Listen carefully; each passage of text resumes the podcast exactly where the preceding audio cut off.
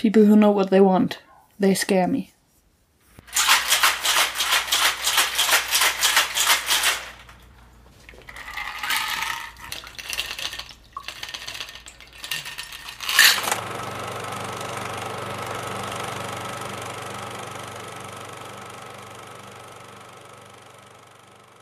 Cheers. Tschüss. Boah, ist der kalt. Boah, Hirnfrost. Mm. Mm, Aber ziemlich lecker. Mm. Boah, das ist eisig. Obwohl ich jetzt von der Kirsche, also von der von dem Topping noch nichts merke. Mm, Man kann ihn schlecken. Also ich bin ja gerade in dem Eck, wo ein bisschen Kirsche auch runtergelaufen ist. Aber ich glaube auch drunter. Mm, Nur mal durchs Eis hier durchbrechen. Oh ja, dann Oh ja. man's. Ja. Mhm. Ich mal kurz ein bisschen hier. Mhm. Mhm. Oh, der ist nicht schlecht. Weil der ist schon ziemlich. Der ist irgendwie krass würzig nochmal drin. Das ist ähm, Weiß der jetzt Slow nicht. Gin. Ah, okay. Und halt der Tequila. Weil für einen Sommerdrink ist der schon. Hat er einen ordentlichen Da sind Bauch, möchte ich sagen. zwei zähe Limette drin. Mhm. Und halt Eis. Sehr, sehr viel Eis. Und sonst haben wir den Simple Syrup. Also, wir trinken einen ähm, Slowberry Margarita. Mhm. so ein Und fortgeschrittenen Slushy. genau, und haben da ähm, den Simple Syrup, weil das hätte ja kein Alkohol, durch Maraschino ersetzt. Was aber, also ich, ich finde, ich schmeck's, dass da noch ein bisschen Ich finde auch, dass es durchkommt. Gerade im Nachgeschmack hat er so eine äh, Kirschensüße. ja, Äh, weil äh, Sakura und so hier schön Kirschblütenzeit und so. genau. Vergänglichkeit. Da haben wir äh, saisonales, veganes Ja, Wassereis drauf getoppt. Ja, damit wir auch so ein bisschen ans Rosa kommen. Ich muss sagen, ich finde den echt nicht schlecht, weil es ist ein erfrischender Sommerdrink, dadurch, dass halt Eis ist. Aber er ist nicht so ekelhaft süß, wie diese ganzen Frozen Margaritas und Ja. sowas. Das finde ich eigentlich ganz geil. Mm. Ich finde, hat echt eine schöne Balance. Ja, aber es wäre tatsächlich mal ausnahmsweise ein Cocktail für Strohhalm.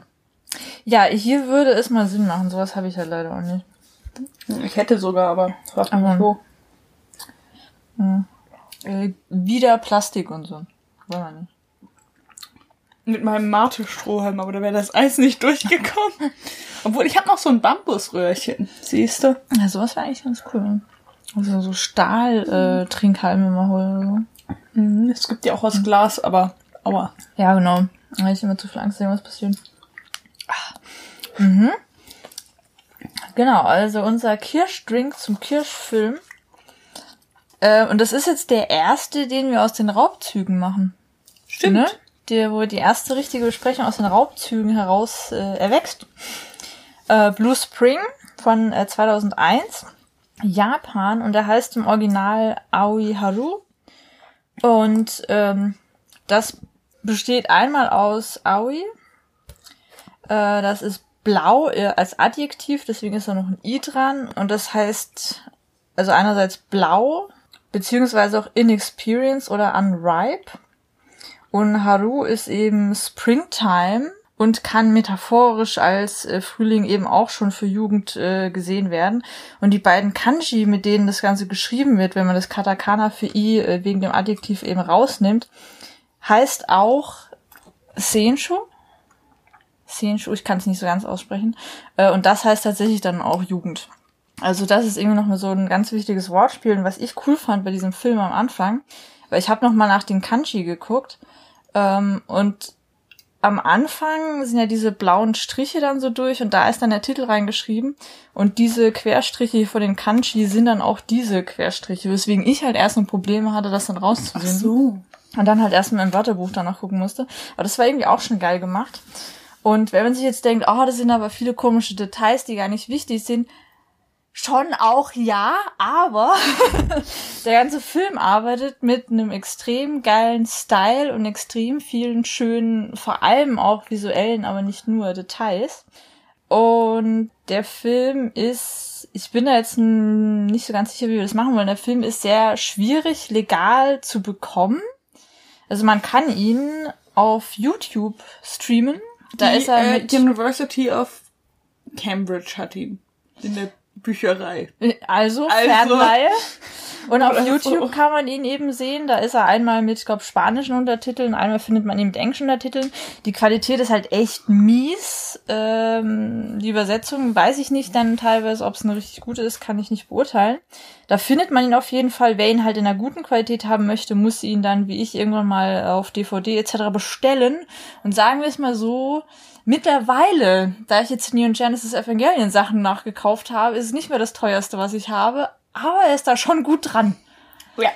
Das Das ist, ähm, Das ist ein teurer Film, weil er selten ist. Also Mehr so ein weil Underground. der wahrscheinlich nie richtig international released wurde und keinen Verleih Ja. hat. Und Ja. das war ja auch, der erste Film äh, war ja wohl relativ bekannt, aber der Mhm. war jetzt, der war auf, dem, auf den Indie-Filmfesten. Genau. Und der ist auch auf dem San Francisco Festival gelaufen. Genau, aber Deswegen hat er auch einen amerikanischen Release, aber halt keinen in Europa. wahrscheinlich in Japan dann auch nicht so häufig oder nicht so bekannt. In Japan. Ja. Doch in Japan ist er äh, sehr bekannt sogar. Da ist er so ein, ähm, das ist quasi so eine Art Standard-Jugendfilm, also Jugendfilm im Sinne von über die Jugend. Und da also in Japan wird er ziemlich gefeiert. Da ist der Regisseur Toshiaki Toyoda, also wieder mal halt die äh, westliche Reihenfolge, der auch so, so Sachen wie Tokyo Rampage, Nine Souls und Hanging Garden und so gemacht hat. Ähm, der ist ja ziemlich bekannt. Und das Manga, auf dem das Ganze be beruht, von Taiyo Matsumoto, ist auch ziemlich bekannt. Und ähm, ja, also wenn man sich für quasi japanisches Kino interessiert, kennt man den eigentlich. Da hat auch so ein Cult-Following. Aber er ist halt nicht so ganz einfach zu bekommen. Ähm, ich würde aber mal so sagen, wir können schon ein bisschen ins Detail reingehen, weil, also wir müssen jetzt nicht hart spoilern, klar, aber so ein paar Sachen erzählen, weil ich hatte dir ähm, gesagt, wie ich auf den Film gekommen bin. In dem Video, in dem Zusammenschnitt wurde ja quasi auch schon das Ende gespoilert und ich fand ihn trotzdem wahnsinnig gut, weil es eigentlich egal ist, Ja. ob man das schon weiß, weil es eher um quasi die Gefühle und Entwicklungen dazwischen geht. Und die bringt der Film trotzdem rüber, auch wenn man schon weiß, was am Ende passiert. Also mir ging's so, ich war trotzdem komplett geflasht von dem Film. Immer noch. Ich finde den auch echt gut, da hat man wieder eine äh, größere Sichtung für gemacht. Ja. Und ich glaube, der kam bei allen gut an. Ja, also auf jeden Fall. Also ja. Kurz vielleicht zum Setting. Wir befinden uns an einer japanischen Highschool nur für Jungs. Und es ist gerade Graduation Day. Das heißt, so die älteste Klasse geht jetzt, naja, rein theoretisch könnte sie jetzt an die Universitäten gehen. Äh, pragmatisch wird sie das wohl nicht schaffen. Denn wir befinden uns in einer ganz komischen Parallelwelt, so eine Art Mikrokosmos von Gewalt, Perspektivenlosigkeit, Resignation, also allem, was man als Das so Jugendlicher die nicht gebrauchen kann. Ghetto-Schule, wo die Karriere in einer Ja. der Straßengangs wahrscheinlicher ist als Ja, tatsächlich die Möglichkeit, da rauszukommen. Und es ist den Kindern tragischerweise schon ziemlich bewusst. ja, die haben irgendwie vom Gefühl her schon ziemlich damit abgeschlossen. Die Yakuza fährt auch immer mal an dieser Schule vorbei, um halt zu gucken, ob sie neue Rekruten mitnehmen kann. Und diese ganze Schule, weil ich finde an dem Film auch so geil, es gibt so ein paar Hauptprotagonisten, also es ist eben eine Jugendschule, aber ich finde ein, eine, ja, es ist eigentlich nicht die Schule, sondern eigentlich wirklich das Schulgebäude ist ja auch nochmal so ein Hauptprotagonist des Ganzen, weil Schule an sich ist vielleicht tatsächlich falsch, weil wir sehen nur in ein, zwei Momenten wirklich mal den Unterricht und der ist auch vollkommen lieblos runtergeleiert, dass du auch merkst, da soll irgendwie auch schon gar nichts mehr ankommen, es wurde auch schon aufgegeben. Von daher Schule an sich ist quasi egal, das Schulgebäude ist aber interessant, weil es hat so eine brachiale, riesige Architektur, innen drin voll getaggt, irgendwie voll gekritzelt, die Toiletten funktionieren nicht. Also ein Machtsymbol ist zum Beispiel auch, dass man selbst irgendwie die, das Klopapier sich mitbringt, und das dann verwaltet. Ja. Und was ich geil fand am Anfang in der Exposition, da wird uns quasi vorgeführt, eben diese neue Senior-Klasse, also jetzt die anderen sind ja gegangen, äh, die gehen aufs Dach und machen da eine Mutprobe, das Clapping Game, um quasi zu bestimmen, wer der neue Anführer ist.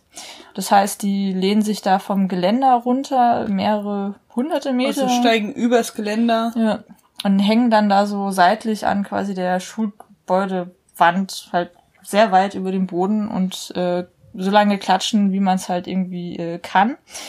Ähm, und danach wird mit so einer, also wenn sie dann da fertig sind und Kuyo, der eine Hauptprotagonist, der, der Hauptprotagonist, das Ganze gewonnen hat, gehen sie dann in so einer Slow Motion begleitet von fantastischer Japano Garage Punk äh, Musik runter in dieses Schulgebäude und die Kamera macht dabei so eine wahnsinnig geile Kranfahrt, geht parallel eben zu dieser einen Häuserkante des Schulgebäudes so runter, fährt runter und dadurch werden quasi diese kleinen Schülerfiguren immer kleiner und verschwinden dann in diesem äh, Treppenhaus wieder in die Schule hinein und die Schule durch diese Kranfahrt wird immer größer und verschlingt das Ganze so vollkommen. Ja. Und in dem Moment ist irgendwie auch das ganze Motiv des Films so geil. Und da sind ja auch bei einem meiner Lieblingspunkte an diesem Film. Er ist wahnsinnig schön gemacht. Die Kameraarbeit ist fantastisch arbeitet wunderschön mit der Mise en Scène zusammen. Es ist ein extrem schöner Film. Ja, und vor allem ist sie nicht fantastisch, wie man jetzt häufig sagt, dass sie fantastisch ist, weil sie so zurückhaltend ist und eine große ja, ja. Ich probiere die ganze Zeit irgendeinen Kram auf und dann kommt ja. da manchmal so ein Oblique, der eigentlich viel zu aufdringlich ist, aber es passt gerade. Genau. Also ja. das ist ziemlich innovativ. Man merkt irgendwie, dass es ein, ein früher Film ist bei ihm ja. in der Karriere, der noch nicht so seine Muster ja. etabliert hat.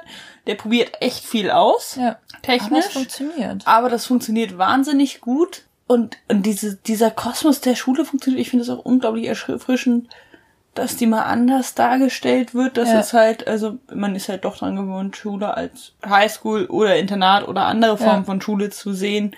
Und das ist halt wirklich so, also hier wäre das die Stadtteilschule, auf die man seine Kinder nicht schicken möchte oder ja. so. Also das ist, das ja. ist so diese klassische, die Schule ist komplett verwahrlost, bis auf eine sind den Lehrern die Schüler komplett egal, ja, den. Schülern die Lehrer, die haben da ihre eigenen Machtstrukturen, ihren genau. Mikrokosmos.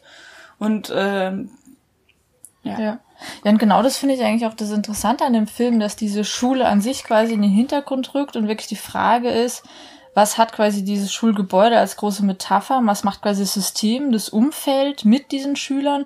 Und was haben die sich dann aus dieser Resignation, aus dieser Hoffnungslosigkeit, dieser Ohnmacht heraus selbst aufgebaut, was du gemeint hast, diese Machtstrukturen, die haben ja im Grunde genommen ein total perfides Machtsystem, wo eben durchgespielt wird, wer kommt eigentlich an die Macht, warum? Und was bedeutet dann eigentlich Macht, über wen hat man Macht. Und das sind teilweise total dämliche Sachen, aber sie brauchen scheinbar dieses selbst auferlegte, rigorose neue Machtkonzept und irgendwie Hierarchien und Struktur.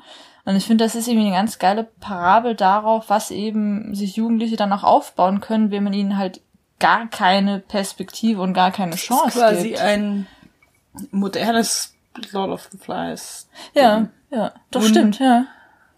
Auch interessant ist ja. die erwachsenen Bezugspersonen. Es gibt einen Lehrer, die relativ interessant ist. Es gibt den einen Gangboss, der schon eifrig rekrutiert, wo dann mhm. aber auch Leute innerhalb der Schule versuchen, mit ihren ja. oder durch ihre Beziehung zum Gangboss wieder Vorteile ja. erlangen. Obwohl sie von dem natürlich nur auch, auch nur mhm. ausgenutzt werden. Es gibt einen Gärtner. Mhm. Und das ist die einzige erwachsene. Figur, die eine Beziehung zu diesen Kindern aufbaut ja. Und sie bewahrt und sich auch für die Kinder einsetzt und nicht nur machtlos daneben steht. Ja. Und der ist halt aber auch in keiner höheren Person, äh, Position. Person. Das war ein unabsichtlicher Short Joke. ah. Ich dachte, wir kommen auch machtlos. Ich dachte auch, wir kommen drum herum. Und äh, da auch wieder sehr geil. Der Film arbeitet mit so ein paar Motiven, die gerade im japanischen Raum eine große Bedeutung haben. Bei uns halt vielleicht jetzt nicht so stark. Also diese ganze Schule ist umgeben von Kirschblüten. Und Kirschblüten stehen ja auch eben für die Vergänglichkeit und dieses Prinzip von no, Mononomare oder so, weiß ich gar nicht mehr. Ähm, Vanitas. Genau, aber Vanitas, aber mit diesem Ding, okay, äh, aber das genau begründet dann ja auch die Schönheit der Dinge und deswegen muss man sich und will man sich ja quasi damit abfinden. Und gleichzeitig sind halt auch so ein paar kitschige Motive vielleicht drin, die aber auch hier wieder sehr, sehr geil ausbalanciert werden, weil ähm, was durch den ganzen Film sich zieht, drei dieser Jungs, Kuyo, oder ich habe die Namen eigentlich aufgeschrieben gehabt, ich habe es mir extra noch rausgesucht, Kuyo, Yukio das war der Musiker und du weißt schon, ich habe hier Gesten gemacht, um nicht zu spoilern. Und der, der Baseball-Typi, die pflanzen äh, Blumen und es geht so durch den ganzen Film, ist immer wieder recht gleichmäßig, dass diese Szenen dann wiederkommen. Und das an sich könnte ja wahnsinnig kitschig enden, dass dann eben hier dieser Gärtnerlehrer dann sagt, ja, du musst an dich glauben und kümmere dich darum und aha, dann kannst du genauso aufblühen wie diese Blume, na, na, na. Aber das wird genau nicht gemacht, sondern man hat quasi diese Metapher von möglichem Wachstum da. Aber dann wird sich eben angesichts von drei Tulpen, wo die, äh, was wollte ich schon sagen, Hälfte, aber ist natürlich ein bisschen schwierig bei drei, wo aber äh, teilweise schon verblüht äh, beziehungsweise verdorrt sind, wird sich dann darüber unterhalten, von wegen, ja, aber vielleicht gibt es ja auch Blumen, die nicht blühen sollen. Und der Lehrer sagt dann auch nur so, ja, eigentlich sollen sie es alle. Ich versuche halt daran zu glauben. also auch da ist schon so ein, ja, so ein resignierender Unterton immer schon mit drin. Und es ist an sich vielleicht ein bisschen kitschig, mit so einer Blume zu arbeiten, aber in dem Moment war irgendwie auch klar, da wird noch versucht, so ein bisschen Hoffnung drei mitzugeben. Oder viermal, das ist nicht, ja. dass nach jeder Szene genau, es ist so romantischer Musik diese, ja. diese Blumen. Ja. Und es, es sind, es ist ein riesiger Blumenkasten, in dem drei Tulpen ja. gepflanzt sind. Ja. Und äh, die sind beschriftet mit Kippen. Ja, deswegen, also ich finde auch da wieder eine extrem geile Balance, eben was du auch schon gemeint hast, so wegen, der ist mal ein Oblique-Enkel und der ist eigentlich viel zu extrem, aber genau deswegen passt er gerade voll gut. Und das ist eben auch, du hast ein paar kitschige Momente drin. Es gibt zum Beispiel auch den einen Mitschüler, der Ghost, wo dann am Ende auch klar wird, was mit ihm passiert. Auch so schön durch ein paar Blumen dargestellt. Und auch das ist aber überhaupt nicht kitschig, weil es gleichzeitig in diesem großen Unterrichtsraum dann schon wieder untergeht und quasi auch schon wieder versinkt in dieser ganzen komischen Atmosphäre. Also von daher so eine extrem geile Balance aus wunderschönen visuellen Metaphern dafür, extrem geile Kameraarbeit dabei halt dann auch, extrem schöne Aufnahmen von extrem schönen Menschen. Ja. Sollen wir nur sich in Position legen? Genau, also ähm, das ist Yuhei Matsuda, der Sohn des berühmten Yusaku Matsuda, eines der berühmtesten und bekanntesten japanischen Schauspieler, mittlerweile tot. Und seine unglaubliche Schönheit. Und ich wollte es auch eigentlich extra nicht sagen während des ganzen Films, weil ich dachte mir immer schon, ah, der ist auch so wunderschön einfach. Und ich wollte es nicht sagen, weil ich mir dachte, vielleicht bin ich einfach nur wieder komisch. Deswegen war ich äh, sehr froh, als ich glaube, Selina war es dann ja, die gemeint hat, der ist aber auch wirklich schön. Ich so, ja, zum Glück. Also äh, ein, ein wunderschöner Mensch. Und das wird teilweise auch in so extrem geilen Shots eingefangen. Also die eine Szene, wo er dann eben über dieser Balustrade so über dem Abgrund ja. hängt und dann quasi einfach nur sein Gesicht da so, ach, und wunderschön. Das, äh, Blutergüsse, die er hat, seine Wangenknochen oh, betonen. ja, Mann. Schmerz kann auch schön sein. Schmerz kann schön sein, vor allem wenn er leidet in diesem Film ist es immer wieder so, dass entweder schöne, ne, schöne Situationen oder Menschen oder ja. Momente mhm. vor einer sehr hässlichen Kulisse, ja. aber auch viele hässliche Momente vor einer hässlichen Kulisse. Ja, aber dann, die dann aber wieder ästhetisch genau, sind. Genau, deswegen dann trotzdem dadurch aber wieder ein unglaublich geiler Style entsteht, weil ich finde auch das Moment, in dem man kurz das Schulgebäude in einer anderen Farbe sieht, Wow. Ja. Wow. Ich fand auch die eine Fahrt super mit dem hm? Schläger. Oh Gott, ja. Das also deswegen äh, deswegen es gibt wahnsinnig geile Momente, gerade wenn man insgesamt auf ein bisschen Mise en scène steht, sowieso, wenn man darauf steht, wenn das auch noch perfekt mit der Kamera zusammenarbeitet und dazu auch noch ein geiler Schnitt kommt, da ist man sowieso schon glücklich, wenn man sich dann auch noch denkt und wenn das noch einen geilen Indie Soundtrack hinten dran hat, der perfekt nochmal alles unterstreicht, was in diesem Film thematisiert wird, dann ist man endgültig glücklich, denn sieben Songs von eben diesem Soundtrack stammen von den großartigen Lee Michelle Gun Elephant. Und das ist eben genau dieser ähm, Garage Punk Japano irgendwas. Und die sind ganz oft über so Slow Motion auch nochmal gelegt und die Slow Motion ist aber motiviert, weil sie in dem Moment eben so ein Gefühl, so eine Coolness einfängt, eben so ein Style, aber auch so Gruppendynamiken und auch schon so Andeutung und Foreshadowing etabliert. Also auch das ist extrem mehr eingesetzt und da passt die Musik teilweise so unglaublich gut und gerade die Endszene, wo dann ja. der äh, Song Drop kommt, ich finde auch eine der geilsten Endszenen überhaupt in einem Film. Es war wirklich gut. Vor allem, also ich habe ja auch den Soundtrack vor dem Film gehört, aber ich wusste hm. während des Guckens nicht, welches Lied das ist, weil die Musik einfach so für mich zum Film gehörte, dass Ja. ich gar nicht erst drüber nachgedacht Genau, habe, ne? dass ich das Lied schon kennen Ja. könnte. So. Deswegen ist es wunderbar ineinander übergegangen und ein wunderschönes Gesamtwerk dadurch. Und auch wenn man sich jetzt vielleicht denkt, ja, geht jetzt vielleicht ein bisschen Style über irgendwie die Story, ich finde trotzdem auch, dass eine extrem spannende Story zwischen den quasi Hauptprotagonisten erzählt wird. Dadurch, dass gleichzeitig aber auch eben es um eine Schulklasse und vor allem halt diese eine Gang geht, ähm, hat man noch so sehr viele verschiedene Figuren, die aber alle, auch wenn sie ja nur kurz irgendwie erzählt werden können auch, trotzdem sehr, sehr rund sind. Du kriegst die einzelnen Charaktere mit, deren Träume, auch deren eigene Hoffnungslosigkeit und halt den Weg, die sich die Aggression, also in Form von der Wut auch bahnt, weil du hast bei Aggression zwei, nur zwei Wege, zwei Möglichkeiten quasi, entweder nach außen oder nach innen. Und das wird an verschiedenen Figuren eben durchgespielt. Und von daher, du hast mehrere quasi ein bisschen episodische Figuren, Erzählungsstränge, aber quasi jetzt für einen Hauptarc, der um diese zwei geht. Wahnsinnig geil erzählt an sich, finde ich. Eine wahnsinnig spannende Dynamik zwischen den beiden, also äh, Kuyo und Aoki. Und das Ganze halt eingebettet in diese Gesellschaftskritik, die aber selbst auch in diesem eigenen kritisierten Gefühl auch ein bisschen gefangen ist. Also auch diese eigenen Resignation angesichts dessen, dass diese jungen Leute einfach wirklich keine Perspektive haben und dass sie da eigentlich auch gar nichts machen können und sich halt irgendwie damit abgefunden haben. Ja, obwohl es dann wieder so Momente von dieser Sturheit gibt, wie Ja. der Baseballspieler, der irgendwann der einzige Baseballspieler ist Ja. und weiter trainiert. Ja, aber das ist dann ja auch der, der Neuling, der noch da bleibt, weil der andere Baseballspieler ist dann ja zack, Ja. der ist ja raus, das war ja die andere Tulpe. Ja, also von daher, also es wird schonungslos erzählt.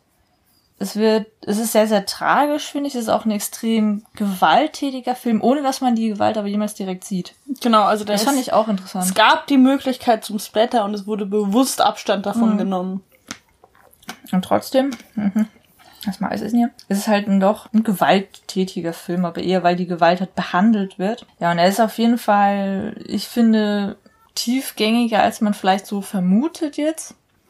Er hat sehr, sehr geile Metaphern drin, mit denen man sich hier beschäftigen kann. Und er geht über so eine reine Jugend-Highschool-Erzählung halt vollkommen hinaus. Und das halt in einem Style, wie ich ihn mir von mehr von solchen Filmen wünschen würde. Ja, das stimmt. Das ist einfach ein an sich geiler, guter Film. Also wer äh, Interesse an dem hat, wie gesagt, auf YouTube kriegt man ihn so. Qualität ist halt nicht so gut, er ist auch beschnitten dann, also es ist nicht original Bildausschnitt. Oder man versucht ihn halt nochmal irgendwie so zu kaufen. Und ich habe es nie bereut, so viel Geld für diesen Film gezahlt zu haben. Auch wenn er dann Region Code One ist und wir das über Laptop und was weiß ich machen müssen. Seltsamerweise bei äh, einem Laptop, den ich auch noch nicht verstellt hatte, hat's funktioniert. Bei meiner Playstation hat's wiederum nicht funktioniert. Ja, das kommt immer drauf an. Mittlerweile haben sie es ja ähm, so, also gut, der ist auch ein bisschen älter jetzt, haben sie ja so gemacht, dass der Region Code quasi nicht enforced wird auf dem Medium an sich, sondern dann quasi die Abspielgeräte und die Xbox und Playstation meckern da halt öfter mal rum, wie mittlerweile irgendwelche anderen Laufwerke. Ja. Das ist halt so ein Problem. Okay, bei mir war es dann halt da, dazu auch noch externes Laufwerk. ja, das war halt der Vielleicht hat Vorteil. Ja. Irgendwas gebracht. Bei Neon Genesis Evangelion bin ich jetzt ja auch am Rippen, damit wir es dann mal so gucken können. Ja. Sicherheitskopien erstellen. Ja, genau, äh, Entschuldigung, Sicherheitskopien bei, hallo, bei dem Preis lohnt sich das. Ich wollte gerade sagen, das ist eine Investition. ja. Das wäre unverantwortlich. Ja, genau. Aber das ist auf jeden Fall Blue Spring von 2001, Aoi Haru. Nur zu empfehlen. Mega geiler, wunderschöner Film. Ich habe mir noch ganz viele andere Sachen aufgeschrieben. Ähm, aber einfach mal irgendwie versuchen selbst zu schauen. Lohnt sich auf jeden, jeden, jeden Fall. Und der nächste Film, den wir machen, äh, ist dann auch schon wieder mit so ein bisschen Jugendlichen, mit Adoleszenz und so. Ich mache mir als nächstes. Hier Roller Derby. Film. Ach so, Whip ja. It. Whip it. Whippet. Whipped. Ja, genau. Das war aber erstmal äh, Blue Spring.